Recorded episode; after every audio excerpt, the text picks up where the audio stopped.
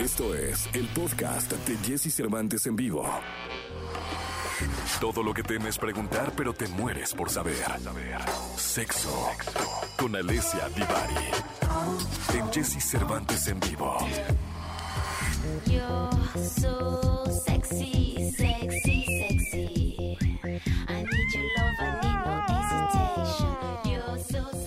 uno, uno que otro chiflidito perdido es el que pudimos escuchar porque está con nosotros la sexóloga Divari. Buenos días, 5 de abril, ya en mes número 4, sexóloga Divari. Ya, qué terror. Ya empezamos el segundo trimestre del año y yo siento que apenas fue diciembre. Y, y esto Este, va, va volando, ¿no? va volando, qué miedo. Ya ahora sí, toda una señora, ya siento que el tiempo se me va rápido. Ya, ya ya vas a poder cantar la de Yo soy una señora. Así, Sí, ya, qué eh, miedo. De hecho, pues ahorita sí, con ese look que traes, sí. Ay, no parezco señora, cálmate. Ay, ¿Cómo estás, Jessy? Bien, contento, contento de saludarte, de, de iniciar ah, se- sexualmente, este, nada mejor que iniciar sexualmente el lunes, ¿no? ¿Verdad? Sí, empezamos la... Bueno, en México no se usa la pascueta. La... mm, ¡Anda! Es que en Italia hoy se celebra la Pascueta, que es el día después del domingo de Pascua. este, ¿Y qué la hay qué? la gente sale a hacer picnic con los niños y así. Es un día, es de asueto nacional. Ah, la pascueta, ¿no? ¿Y, y La pascueta. sexualmente la pascueta significa algo especial? Pues significa como pequeña Pascua. Literal, esa Ah, sería la traducción. Y entonces es como un día muy familiar, porque pues los italianos son muy religiosos. Al menos todavía como idiosincrasia, aunque no forzosamente sean tan religiosos como cultura.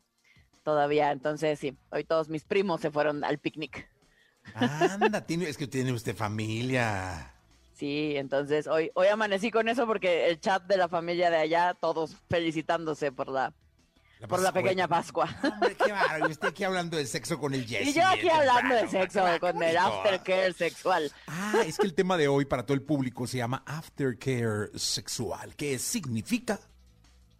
los cuidados básicos que uno debería o idealmente valdría la pena tener después de un encuentro sexual. O sea, es decir, se llaman aftercare, o sea, ese es el término que se utiliza porque nació del mundo, perdón que dejé mi celular prendido, nació del mundo de del mundo del BDSM, ¿no? Que hemos hablado en otras ocasiones de este universo del bondage, dominación, sadismo, masoquismo. Em, y dado que son prácticas que em, piden mucho de nosotros, ¿no? Donde, donde le damos el control a alguien más, tienden a ser prácticas muy intensas, tanto física como emocionalmente. Y entonces de esa, de ese universo, de esas prácticas, es que sale el término aftercare, que tiene que ver con, como en la medicina, como cuando vas al doctor o te hacen una operación, tienes una serie de cuidados médicos después de una intervención, ¿no? Lo mismo ocurre en el tema del BDSM, por ejemplo, después de, después de una sesión intensa de BDSM, hay una serie de cuidados que necesitamos tener. Pero más allá de meternos en el tema del BDSM, lo que quería era agarrar el término, porque me parece que, es una cosa muy linda, que justo esto lo saqué de Tatiana Yerit, que es otra sexóloga mexicana que, que yo quiero mucho, es muy buena amiga mía, y ella fue la que tuvo esta idea de jalarlo, digamos, a todo el terreno sexual, no solo al mundo del BDSM. Em, y entonces decir que hay tres cuidados básicos que idealmente, sin importar el encuentro sexual, valdría la pena tener.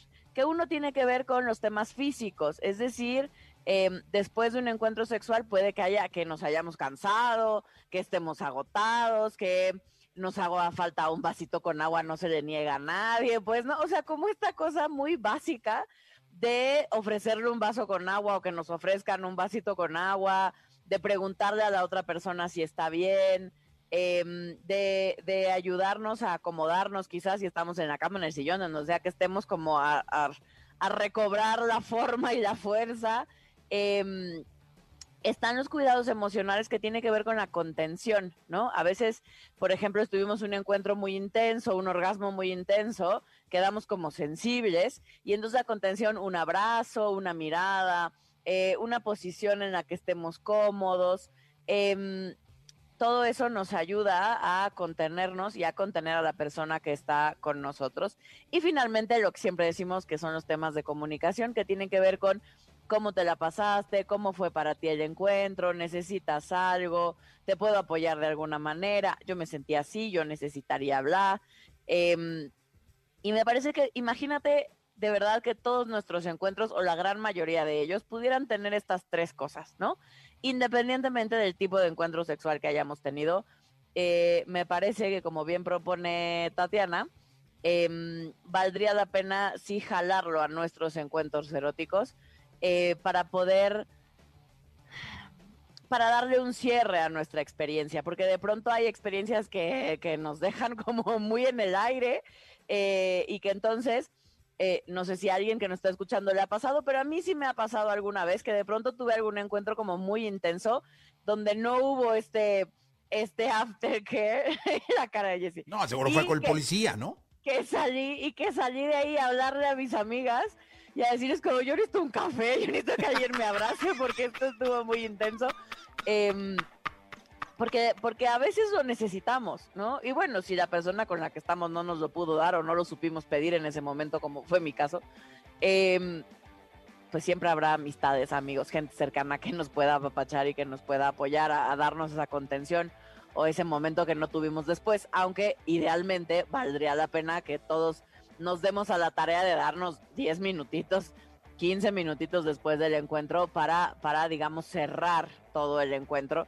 Y ya después, si cada quien se quiere ir a su casa o hacer lo que sea que tenga que hacer, pues está muy bien. Pues la verdad es que sí.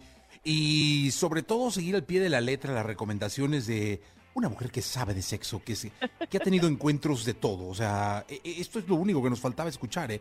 Que usted había tenido, que había terminado con el policía y había tenido que ir con sus amigas a pedir... No fue con el policía. Ah, ¿no fue con el policía? No, ¡No me diga! no, Con el marido. no, bueno, menos. ya hasta se me cayeron los audífonos. Ya, Jessy Cervantes, que no güey, estoy aquí no, para contar no, mi vida. No, no, con el poeta, seguro ya. Seguro fue con el poeta.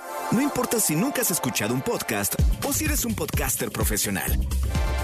Únete a la comunidad Himalaya. Radio en vivo. Radio en vivo. Contenidos originales y experiencias diseñadas solo para ti. Solo para ti. Himalaya. Descarga gratis la app. ¿Cuál poeta? El que él escribía- eh, tenía un escritor, ¿no? Ah, sí, pero no era poeta. Ah, no era poeta. Uy, no, qué mal. O sea, yo te voy a dándole el caché al tipejo ese. Bueno, no, no, tipejo, con mucho respeto, la verdad es Ah, que no. ¿qué pasó? Eh, sí, sí, una disculpa pública, querido. No me acuerdo del nombre, pero le pido una disculpa pública. Eh, saludos desde Colombia. Dice Marisol, excelente semana, me encanta el programa. Ah, eh, Alejandra dice, me pasó lo mismo que la sexóloga. Eh, pues, pues yo me imagino que eso de que salió pidiendo un abrazo. Pues es que sí, a veces de verdad, es que un encuentro sexual, por suave que sea, o sea, por, por, sí, por suave, vamos a ponerlo en esos términos, aun si no tenemos un sexo salvaje y desenfrenado, el, encuentro sexual en sí mismo es un acto vulnerable, es un acto cercano, idealmente, es un acto de conexión, aunque nunca haya yo visto a esa persona, es un acto íntimo y por lo tanto nos mueve emocionalmente, nos demos cuenta o no. Em, entonces, pues valdría la pena hacernos cargo de todas estas cosas que ocurren durante un encuentro sexual y por supuesto, mientras más intenso física o emocionalmente, porque a veces no es tan intenso físicamente en el, tema del desgaste físico, em, igual, igual no estuvo tan fuerte, no me amarraron, no me colgaron, no me hicieron nada que requiriera un, un desgaste físico importante, pero quizás sí fue un encuentro como muy entregado, como muy apasionado, como incluso como muy amoroso, ¿no? De pronto cuando tenemos encuentros que emocionalmente nos conectan mucho con la otra persona o sentimos que estamos entregándonos a esa persona, puede ser muy intenso y muy demandante emocionalmente. Y es ahí cuando se necesita un abrazo. Y es ahí cuando se necesita un abrazo, un apapacho, una mirada, una... No, o sea, algo, oigan, no sean No, hombre, ya me gaches. imagino, estás tú tranquilo y llega la sexóloga, dame un abrazo, y tú, ¿qué pasó? Pero ahora, ¿de dónde vienes, no? Hueles a almohada. No. Sácate. Bueno, Divari, pues muchas gracias, nos escuchamos el miércoles. Nos escuchamos el miércoles, manden sus dudas. Manden sus dudas. Este, vamos a continuar con este programa. Esto fue la sexóloga Divari. Próximo miércoles, consultorio abierto de la sexóloga Divari. Vámonos con música. Si les parece, llega Alex Intec, Eclipse de Luna. Escucha a Jesse Cervantes de lunes a viernes de 6 a 10 de la mañana por Exa FM.